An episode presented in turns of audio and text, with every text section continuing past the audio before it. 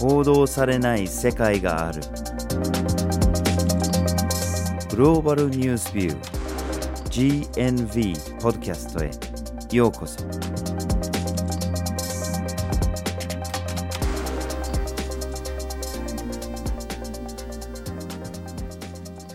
バージル・ホーキンスです。岩根あずさです。今回のポッドキャストのテーマは大気汚染です。はい。実は大気汚染というのは世界最大の死因と言われるほど非常に深刻なものなんですね。うん2019年には世界でおよそ670万人の人が大気汚染が原因で亡くなったというふうにされています。これすっごい人数ですよねはい。2020年から世界で猛威を振るっていた新型コロナウイルス。これも非常に衝撃的でしたし、たくさんの方が影響を受けて、たくさんの方が命を落とされたんですけども、大気汚染単体と比較すると、実は毎年大気汚染で亡くなる方っていうのがそれをはるかに上回っています。うんで汚染っていうのはこれ大気汚染だけではなくて、まあ、例えば水質汚染とかねその水が汚れたりあるいは菌が入ってたりでそれを飲んだ人が何らかの病気にかかってしまって亡くなる人たちだってたくさんいますしあるいはその職場などで化学物質とかに触れてそういうような汚染から命を落とす人たちもたくさんいるんですね。で、この大気汚染、水質汚染、それから職場での汚染などを全部含めたら、なんと年間900万人もの人が亡くなっているっていうふうにされているんですね。うん。これが世界のすべての死者数の6分の1に当たるというふうにされています。はい。まあ、このように汚染で亡くなる人たちがたくさんいるんですけれども、今日はこの大気汚染に絞って探っていきたいと思います。はい。そこで今回のポッドキャストでは、まずはじめに大気汚染とは、二つ目に2種類の大気汚染、そして最後に対策と課題という3つの視点からお送りします。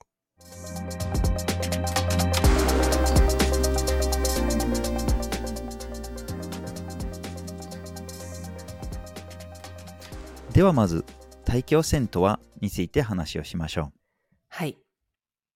大気汚染というのはその名の通り、空気中に様々な汚染物質が浮遊していることで起こります。う。うん。その様々な汚染物質というのが実際何なのかと言いますと、例えば硫黄酸化物、窒素酸化物、そしてこの窒素酸化物などがまあ太陽からの紫外線を受けて化学反応を起こしてできる高化学オキシダント、さらにはすすと呼ばれるようなブラックカーボンなどがあります。まあ本当に様々なものが漂ってる感じですよね。うん、で、その発生源や形状も様々で、そしてもたらされる被害も様々ですよね。で、例えば、スモーグっていうのは、まあ、よく知られてると思うんですけれども、まあ、例えば車だとか工場からの排気ガスから排出された汚染物が出て、それが霧のような形として、まあ、空中に停留すると、そういったものですよね。はい。それ以外にも PM2.5 と呼ばれるような物質もあります。これがですね、非常にちっちゃな粒子なんですけども、ここに有害物質が含まれています。発生源としては人間が行う生産活動だったり、消費活動、さらには自然現象。これについては後ほど詳しくお話しするんですけども、こういったことが原因となって発生します。はい。で、こういった汚染物が空気中に漂っていると、人間にどういう被害がもたらされるかっていうと、まあ、まずその汚染物が粘膜などを刺激したりしますよね。まあ、例えば目だったり、あるいは呼吸器とか、そういうようなところに入り込んで、まあ、炎症を起こしたりすると。で、例えばその呼吸器に入り込むと、それが呼吸困難になったり、あるいはひどい場合は失神するっていうこともあります。で、またその、その日その日の被害だけじゃなくて、例えば石炭だったり、あるいは薪だったりとか、そういうようなものが燃やされると、ブラックカーボンとかっていったものが発生したりしてて、で、それには発がん性が含まれたりしてて、それが、まあ、今日じゃなくて、それが何年後に、あるいは積み重ねで出てくるようなものですよね。はい。それ以外にも、この大気汚染物質というのに長期的にさらされることによって、神経の発達だったりとか、認知能力に影響が出るということも分かっていますし、知的能力への影響というのも言われています。うん、さらに、妊娠中の女性が大気汚染物質にさらされることで、死産、早産のリスク、さらには未熟児が生まれるリスクというのも上がるというふうに言われています。そうですね。また子供が生まれてくると、次のリスクが待ってる状態ですね。実は大人より子供の方がその大気汚染の被害を受けるっていうふうにされているんですね。で、それには理由がいくつかありまして、まあ、子供は大人に比べて呼吸のペースが速いというのが一つと、うん、もう一つは、まあ、本当に純粋に身長的に口とか鼻とかっていうのがま地面に近いというのがあるんですね。で、要するにこの汚染による粒子っていうのがやっぱり地面に落ちてきますので、下に、空気の下に溜まりやすいので、やっぱり地面に近い方が、やっぱり被害を受けやすいというふうにされています。またその、身体的に発達の途中にあるということもあって、その汚染物に対する、まあ、対策が体の中で十分に取れてなくて、まあ、その汚染物を分解したり、あるいは排泄したりする能力っていうのがちょっと大人よりは低いとこういうような理由で大人より子供の方が被害を受けてしまいます。はい。そしてこれが赤ちゃんだけに限らず学校に行くような年齢の子供にも影響があるということがアメリカの研究から分かっています。うん、この研究では高速道路の近くにあったり、もしくは風下にある学校を調査したんですけども、こういった環境にある学校っていうのは生徒の成績が悪かったりとか、欠席、問題行動が多いということが指摘されています。うん。もう知らないうちにその吸ってる空気で成績に影響が出るっていうのはやっぱりこれ非常に悲しい話ですよね。はい。じゃあ世界を全体的に眺めるとどこがひどいのか、どこで被害が多く出ているのかと。死者数で見るとワースト5ですね。最も大気汚染による死者を出している国は、順番で言いますと、中国、インド、パキスタン、ナイジェリア、インドネシアです。うん、まあ、ただ、これらの国は、まあそもそも人口が多いっていうのもあるので、その死者数の数だけで見てもちょっとやっぱりわからないものがありまして、これを例えば人口の割合に変えてみると、まあ世界的にそんなに目立って多い国がそれほどないということがわかるんですけれども、でも、やっぱり低所得国での割合が高いというふうに言えるかと思います。はい。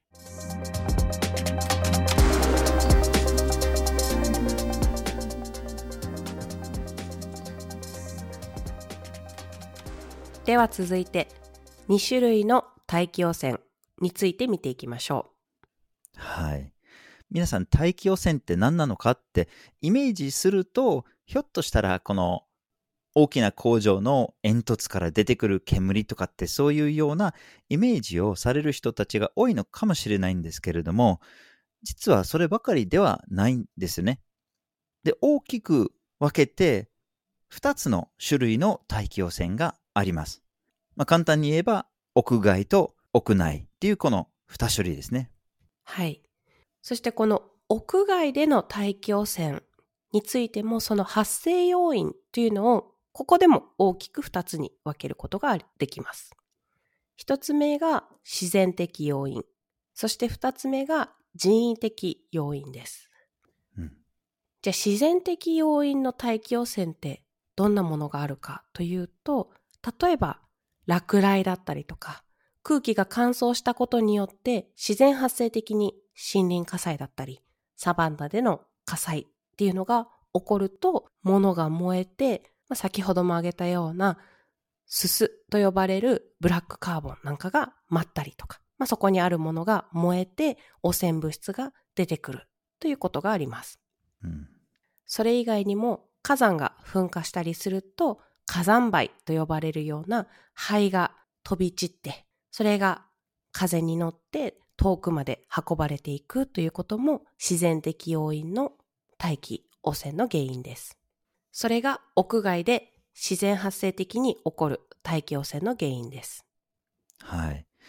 そして屋外のもう一つの要因としては、まあ、人為的要因ですよね。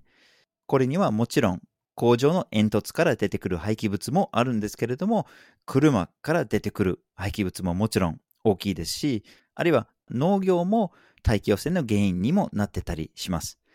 例えば、焼き畑農業ですね。意図的にその畑を燃やしたりする。あるいは畑を作るのに、その周りの森林を燃やしてたりするとか、そういうようなものもありますし、あるいは他の理由で人の手につけられた火災からの煙っていうのもあります。で、一つの事例を挙げると、まあ、インドネシアなんかがよく出てきます。インドネシアでは、その焼き畑農業などが原因で、まあ、毎年たくさんの火災が発生したりします。で、それが特にひどい都市があったりしますよね。それが、まあ、温度的、湿度的に、まあ、その状況的に燃えやすい時期っていうのがあったりして、特に例えば2019年なんかに、ものすごい幅広い地域での火災が発生してて。で、その煙もまたすっごい量になって、それが、まあ、越境してマレーシアだとか、シンガポールにまで及んですごいスモッグが見られたっていうようなことがありました。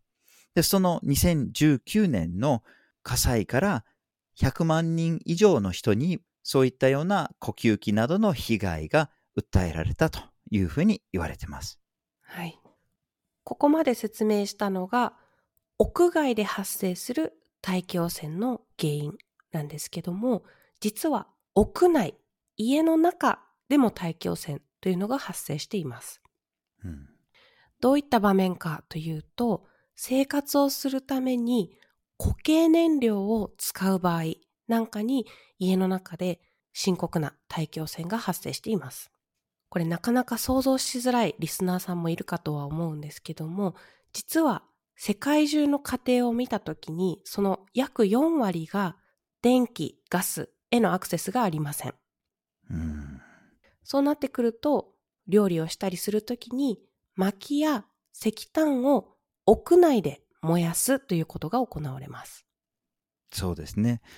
まあ、料理だけじゃないんですよね。例えばその、きれいな水へのアクセスが限られた場所では、その水を飲める状態にするためにそれを沸騰させるっていう作業もありますし、そのためにもそういったエネルギー源が必要ですし、あるいはその気候が寒いところでは、やっぱり暖房のためにも、その家の中でそうやって石炭だとか、炭だとか薪とかを使ってたりするっていうことがありますよね。うん。ただ、まあ、想像の通り、室内でそうやって薪を燃やしたりすると、煙っていうのがやっぱりすごい出てきてしまいますよね。で、またその煙の中にはブラックカーボンだとか、あるいは一酸化炭素だとか、そういうようなものがやっぱり排出されてしまって、それを家の中で吸い込んでしまって、その被害を少しずつでも受けてしまってたりするっていうことになっちゃいますね。はい。それ以外に屋内で発生している大気汚染というと、タバコが挙げられます。うんこれ、タバコを吸う人自身も、まあ、汚染物質を吸い込んでいるというような状況なんですけども、その周りにいる人が受動喫煙をしてしまうという問題もあります。うんそしてご存知の通り、タバコには中毒性だったり、発がん性物質というのが含まれていますので、これ非常に深刻な問題でして、毎年年間およそ120万人くらいの方がタバコが原因で亡くなっているという数字もあります。うんタバコに関しては GNB の記事でも、ポッドキャストでも取り上げていますので、ぜひ参考にしてください。はい。まあ、これまでは屋外での大気汚染と屋内での大気汚染について両方見てきたんですけれども、その被害はそれぞれにおいてどうなのか。毎年汚染で亡くなる人たちの人数で見てみると、屋外の汚染による死者数が約450万人なんですね。そして屋内の方の汚染で亡くなっている人たちが230万人程度だというふうにされているので、まあ、屋外が屋内の倍くらいですかね。屋内が全体の3分の1ぐらいの割合になっているというふうにされています。うん、またこれを男女比で見てみると、屋内、屋外、どちらでも男性の方が割合として大気汚染で亡くなっている方が多くなっています。うん、ただですね、屋内、屋外、それぞれの大気汚染で亡くなっている女性の割合に着目してみると、屋内の大気汚染が原因で亡くなっている女性の方が、屋外の大気汚染で亡くなっている女性の割合よりも多くなっています。うん、この理由として考えられるのは、世界的にですね、やはり家事、育児といった労働を女性が担うことが高いので、例えば料理をする際に薪、石炭を燃やして発生する汚染物質にさらされる時間が長いというようなことが考えられます。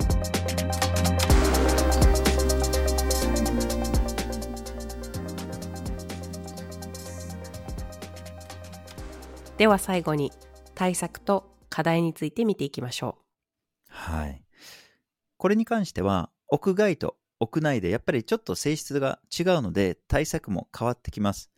なのでこれも屋外と屋内に分けて話したいと思いますが、まず屋外の方ですね。屋外の汚染に対して考えられる対策としては、まあ大きく分けて3つあるかなと思いますが、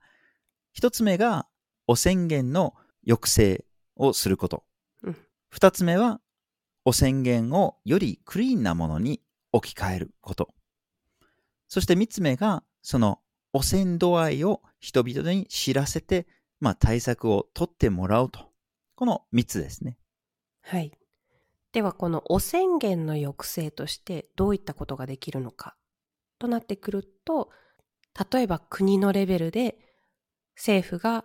工場が出せる廃棄の量っていうのを規制していくということが考えられます。うん、場合によっては、汚染物質の廃棄が多いような工場では生産停止を呼びかけるなんていうこともできるかもしれません。その他にも自動車を制限していくということも重要な対策だと言われています。やはり自動車から出てくる排気ガスに含まれる汚染物質というのが深刻な問題を引き起こしていますので、街を走っている自動車の数を制限していくというのがまず考えられます。そこで実際に対策として取られたことがあるものが、車のナンバープレートで通行可能な日を設定するという方法です。ナンバープレートってこう数字が書かれていると思うんですけども、その例えば最後の数が偶数で終わっているナンバープレートは何月何日、何月何日通行していいですよ。奇数で終わっている車に関しては、それとは別の日に通行していいですよという感じで、通行可能な日を車ごとに制限することで、全体の自動車の通行量を減らそうという動きです。うん。じゃあ二つ目のその汚染源をよりクリーンなものに置き換えるものとしては、排出量を減らすのではなく、そのエネルギー源自体を変えるということですよね。で、例えばこれはまあ法律で定めることで変えることができますよね。まあ、例えば石炭を使うのをやめましょうと。使っちゃいけないと。で、その代わり天然ガスを使いましょう。天然ガスの方が汚染物質が少ないので、それでいきましょうと。で、これ実際に1990年代にドイツで行われた対策ですけれども、そのエネルギー源を法律で変えることによって、二酸化炭素の排出が約6割減ったというふうにされてますし、汚染の原因となる粒子の濃度が8割減ったというような報告もあります。うん、そして3つ目が汚染の度合いを知らせるということなんですけども、これに必要になってくるのが大気の質っていうのをモニタリングして、それを知らせるシステムです。うん。リアルタイムで今大気の状態がどうなっているのかということが分かれば、それを見た人々が、あ、今日は自家用車使うのやめておこうかな。公共交通機関で出かけようかなとか。あ、今日はこの辺の大気汚染がひどそうだから、ちょっと街に出かけるのはやめておこうかなという感じで、アクションを起こすことができます。さらに、こういった大気のモニタリングを続けていくことによって、どこの場所で、どの時間帯に大気汚染が発生しやすいのか、さらには悪化しやすいのかといった情報が蓄積されていきます。このような蓄積された情報を使って政府としても、では今こういった対策を立てましょうというふうに具体的に問題に対する対策というのがしやすくなります。これ実際にウガンダで行われている事例でして、リアルタイムで市民が大気の質の傾向というのが分かって、それによって個人個人がその今日の予定だったりとか、今日どういった移動手段を使おうかなということを決められるようになっています。まあ、このように見ていると、なんかいろんな対策が取れて、いい感じで進められそうなんですけれども、まあ、残念ながらそう簡単ではないんですよね。例えば工場からの排気ガスに制限をかけることはできるのかもしれないんだけれども、でもその工場が回ってるのは社会でそういう工場が作ってるものを必要としてる人たちがいるので、結局のところはどこかで作らないといけないっていうことになってしまうっていう問題が考えられますよね。で、さらに、じゃあエネルギー源をよりクリーンなものにしようと。そういうような政策を取ったところで、そういうクリーンなエネルギー源の方が高かったりすると、それもやっぱり導入しにくくなります。さらに、その、リアルタイムで待機室のモニタリングをするのもとてもいいことかもしれないんですけれども、でも今日は大気汚染がひどいから出勤するのやめようって言える人がなかなかいないんですよね。その自分が移動しなきゃいけない、あるいはこのルートで移動しなきゃいけないっていう人がやっぱりたくさんいる中で、どれほどの効果を上げられるかっていうのがやっぱりこれも難しいところもありますね。はい。そしてこういった工場での排出をどれぐらい制限していくかとなってくると、またこれ世界全体を見渡す必要が出てきます。というのも、高所得国で先に工場から排出される物質についての制限がかかる。そうすると、これらの工場っていうのは、うん、でも、物は作り続けなければいけないから、じゃあどこで作り続けようかなというふうに考えるわけです。そうなってくると、こういった規制がかかるのが遅い低所得国、中所得国に工場を移転させます。でそうなってくると、人件費も安いし、排出にもそこまで気を使わなくていいし、これで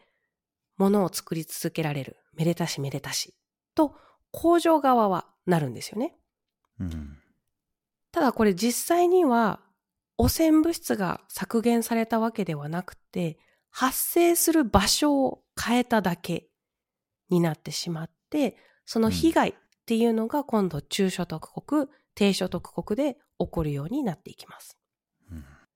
この構図ってちょっと実は気候変動の構図とも似ているなと思っていて、この汚染物質の場合は、高所得国でもう汚染を出せなくなったから、じゃあ中所得、低所得国に工場を移転させて汚染物質を出しながら物を生産し続けましょう。生産したものを消費するのは高所得国にいる消費者です。でその被害っていうのが発生するのは世界の中でもより脆弱な立場に立たされやすい低所得国、中所得国の人たちですよね。うん。気候変動の場合もすごく似ていて、これまで高所得国になった国々っていうのは、たくさんの汚染物質、たくさんの二酸化炭素を出して、産業を発展させて、高所得国になってきました。でもそれで得をしているのって、実は高所得国の人たちだけで、それによって発生した二酸化炭素で苦しい思いをしたりとか、気候変動によってあちこちで被害が出ていて、その被害をダイレクトに受けているのが低所得国、中所得国に住む人たちっていう状況で、どうしても低所得国、中所得国にいろんなことのしわ寄せがいって、高所得国で暮らす人たちっていうのが美味しいところだけを持っていっちゃうっていうようなことが起こっています。うん、本当に世界の格差っていろんな形で現れてしまいますね。うん、じゃあ今度は屋内の対策について少し触れましょう。はい。インド政府が何年も前からこの屋内でのこう薪を燃やしたり木炭を燃やしたりしてる人たちの健康状態にまあ目を向けていろんな対策を取ろうとしてきてるんですね。で、その一つが大掛かりのプロジェクトでどれだけの家庭に天然ガスを提供することができるのかというプロジェクトで、その対象となっている家庭の数がもう桁が違うんじゃないかと思うくらい多いんですよね。そういうようなプロジェクトをインドで導入されています。またモンゴルでも対策が取られているものもあります。モンゴルって想像の通り非常に寒いところで、なのでその冬になると本当に大量の石炭を家庭内で燃やしてたりするというような状況になっているんですけれども、それがやっぱりものすごい大気汚染を引き起こしているという状態ですね。これに関しても GNB で記事を書いてるんですけれども、じゃあ政府がそれに対して何をしたかというと、まあ、石炭を禁じたんですね。家庭内で石炭を使うのを禁じて、ちょっと代々品を使うように、まあ、促そうとしたんですけれども、結局のところその代々品のコストが高くて、なかなかそれを買って家を温めるっていうことができる家庭がやっぱり少ないんですよね。特に貧困状態にいる人たちが。で、インドに関しても、その天然ガスを引っ張り出すっていうのはいいのはいいんだけれども、これもまた高くて、政府は提供する用意があるんだけれども、それを毎月払わなきゃいけないガス代が高くてなかなか使えないっていう家庭がやっぱり多いんですね。なので、この貧困問題があると、なかなか対策を導入しにくいっていうのが、屋内に関しても言えることですよね。うん。じゃあ何もできないのかというとそんなことはなくてですね、実は屋内の場合は比較的実現可能な範囲での対策というのがいろいろあるということも分かっています。うん、その一つが建築構造を考え直すということです。例えばエネルギー効率の良い家を建てることによってこれまでよりも家を温めるために使う燃料を減らすことができたり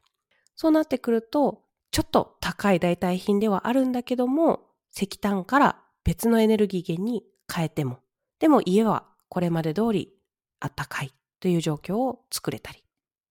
それ以外にも換気効率というものを考えることによって家の中で発生してしまった汚染物質を効率的に屋外に排出できるようにすることで家の中での大気汚染というのを改善することができます。うん、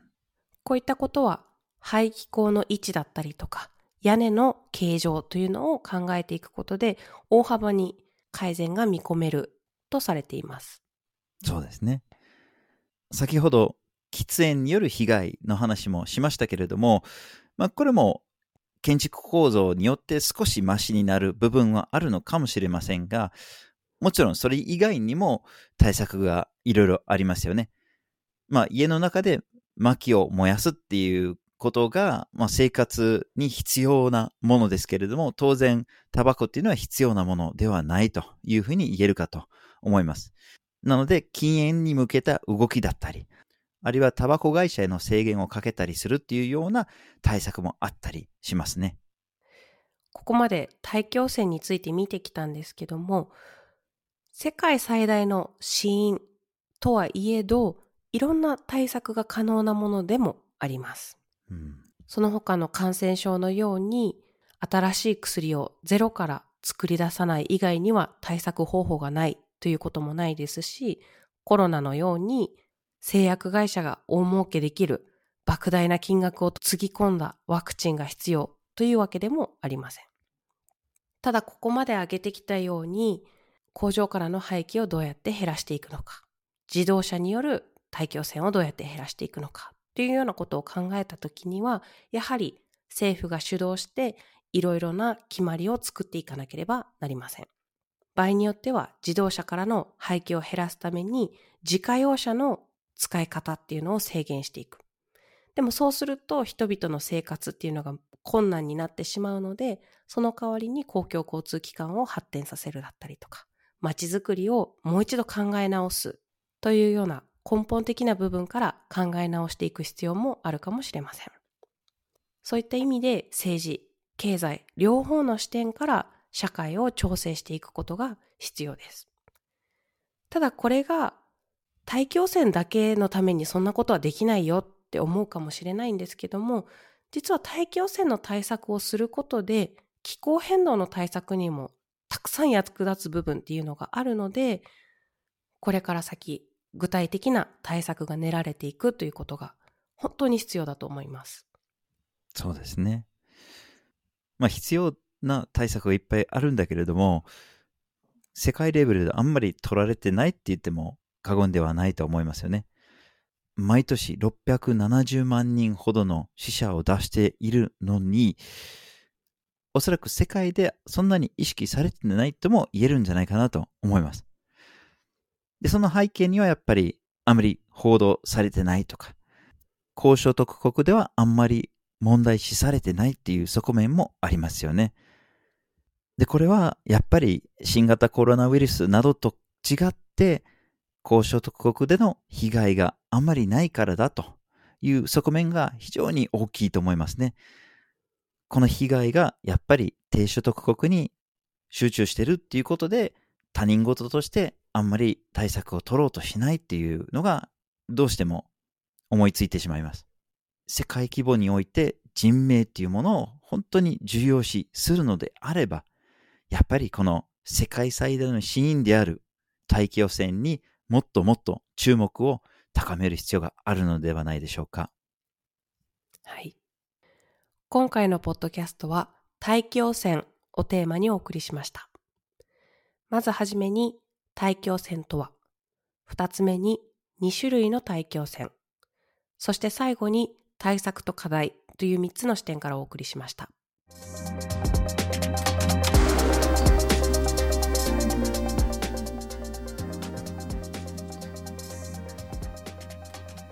GNV は毎週木曜日19時に新しい記事をアップしています。